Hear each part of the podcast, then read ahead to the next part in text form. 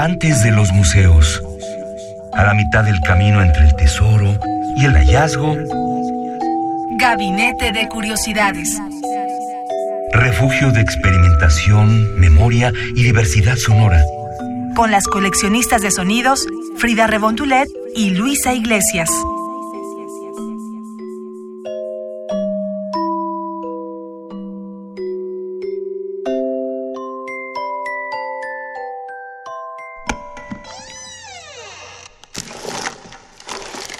De archivo. Muy buenas tardes, bienvenidos a Gabinete de Curiosidades. Yo soy Frida Rebontulet y como les prometimos la semana pasada, en esta ocasión regresaremos a la infancia gracias a algunos audios que nos han podido mandar. Síganoslo enviando, ya más tarde les diremos por qué vías. Y hoy queremos iniciar con los infantes de los años 50 y veamos si ese niño interno que tenemos todos dentro de nosotros logra salir. Al tratar de ponernos en los pies de un niño de esta época, en los años 50, donde en México la radio era casi casi otro miembro de la familia en torno al radio, a este aparato y sus frecuencias, el contenido, mamá, papá, la tía, los hijos y el abuelo incluso se sentaban a escuchar lo que les tenía preparado para esa tarde o noche. Todos tenían su programa favorito, podrán preguntarles a sus papás, por ejemplo, a sus abuelos o conocidos que vivieran en esta época y seguramente les van a dar muy buenas referencias y siempre había un programa que a todos les gustaba escuchar. Un ejemplo de ello fue El monje loco, transmitido por la XEU, actualmente es W Radio, y esto fue en 1937, con la interpretación de Salvador Carrasco como El monje y Nacho García en el órgano escabroso que podremos escuchar, así como todo el equipo de producción que se las ingeniaban para hacer los efectos especiales que ya estarán escuchando también aquí. Tal fue el éxito de esta serie que en los años 50, solo tres años después de que se lanzó al aire, se inició el tiraje de la serie en formato de revista a color, y cabe mencionar que era dirigida solamente a los adultos.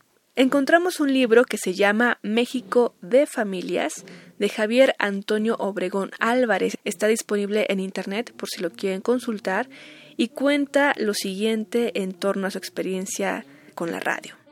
El monje loco era uno de nuestros programas favoritos.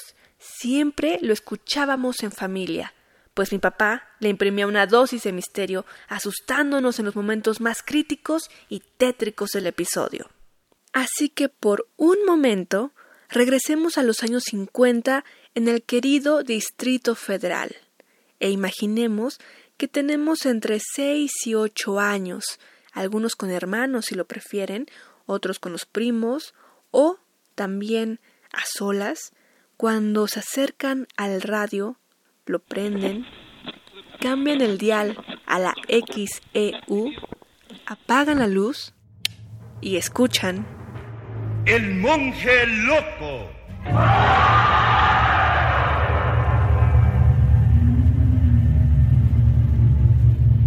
Desde la penumbra de su capilla llegan a ustedes las narraciones terroríficas de El monje loco.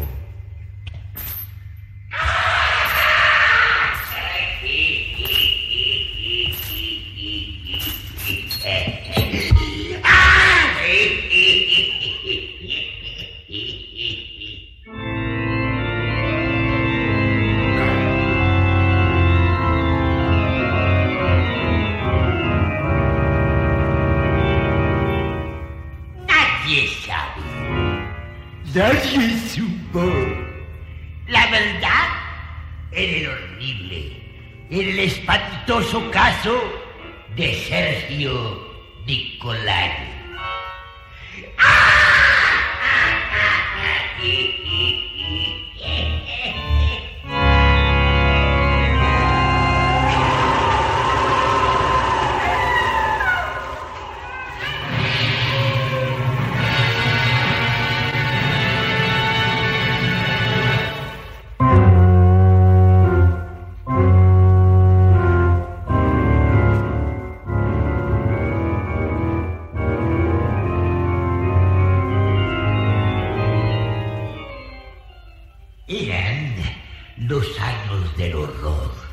La destrucción. La familia imperial había caído bajo las balas de los rebeldes. Por la inmensa campiña cubierta de nieve, los nobles de la corte de los Ares huían, huían como pequeñas bestias enloquecidas de pánico, mientras las hordas sedientas de venganzas le perseguían hasta darles alcance. Los gritos de las víctimas eran como una diabólica sinfonía. Los segadores reflejos de los sables eran como una tempestad de rayos. Aquello era un incontenible torrente de odio. Era un delirio de muerte. Era una orgía de sangre. Sí,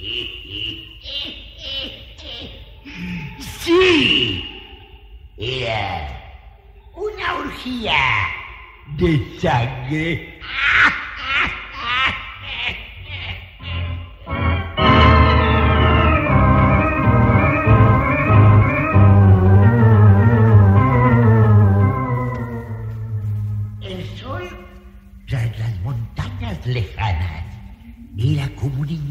Cabeza herida, salpicando con su sangre el infinito. La nieve cubría el paisaje y con las primeras horas de la noche los vientos helados empezaron a aullar como una manada de lobos hambrientos. Había un apresurado movimiento entre los moradores del castillo de los príncipes Nicolayev.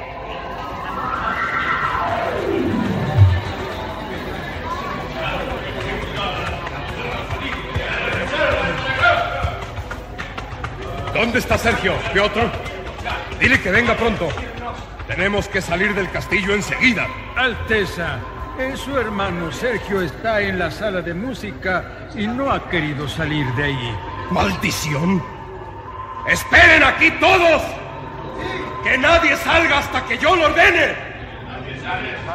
Ven conmigo, Piotr.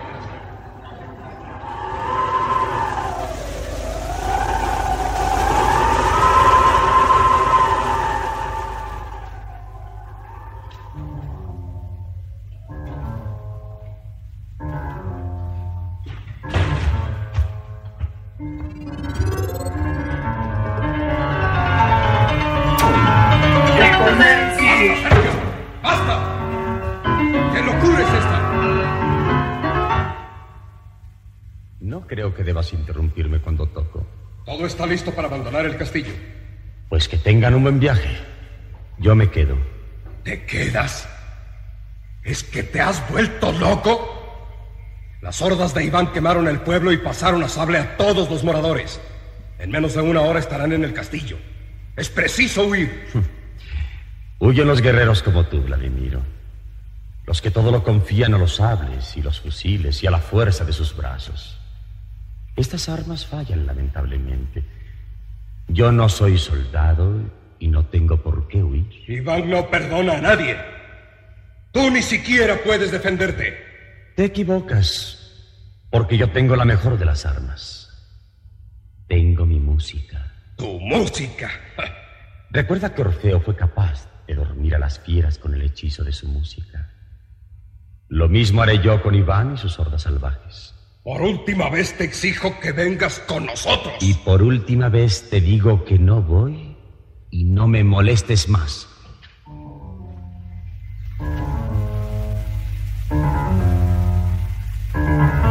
¡Idiota!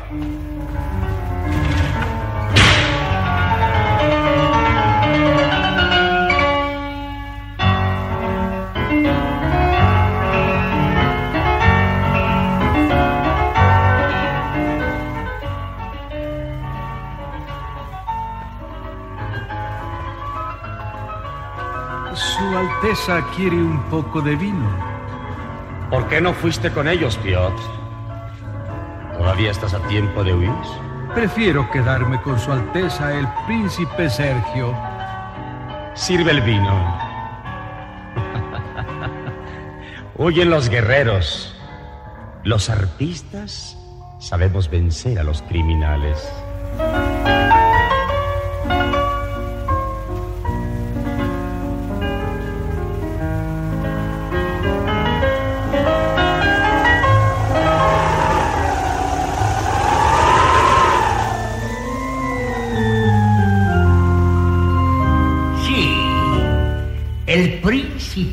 Sergio Nikolayev era un artista.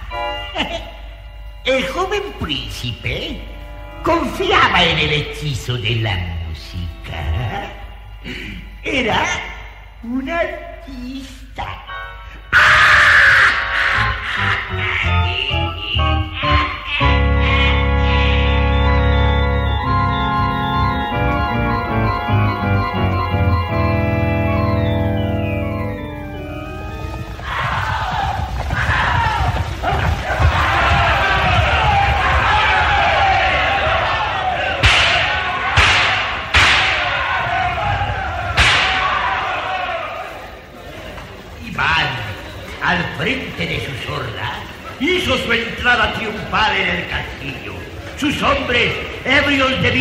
sangre, lanzaban gritos salvajes.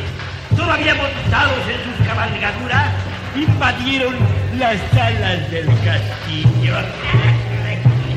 Era la locura de la destrucción. Muebles derribados, costosos jarrones hechos pedazos, porcelanas finísimas, cuadros, tapices y colgaduras, todo caía hecho trizas ante la alegría soez de aquellos hombres al mando del rebelde Iván. Sí, aquello era la locura de la destrucción.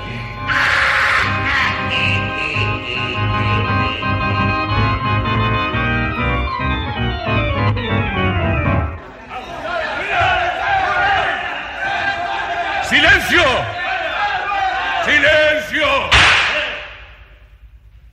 Eh, tú, acércate. ¿Es que el castillo está vacío? ¿Los valientes príncipes Nikolaev tuvieron miedo de Iván y su gente? ¡Habla! Solo yo quedé en el castillo, señor. ¿Cuándo se fueron? ¿Qué camino tomaron? Si no respondes... Recordar civil. Habla. Dios. No había nadie más que tú en el castillo, ¿eh?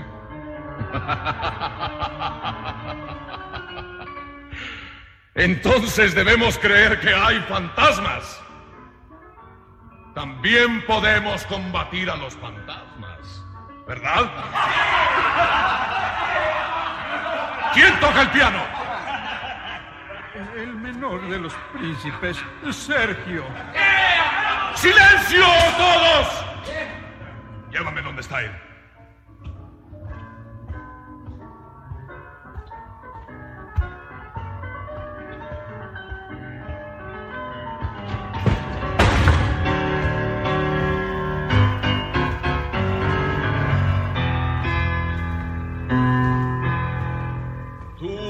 Sergio?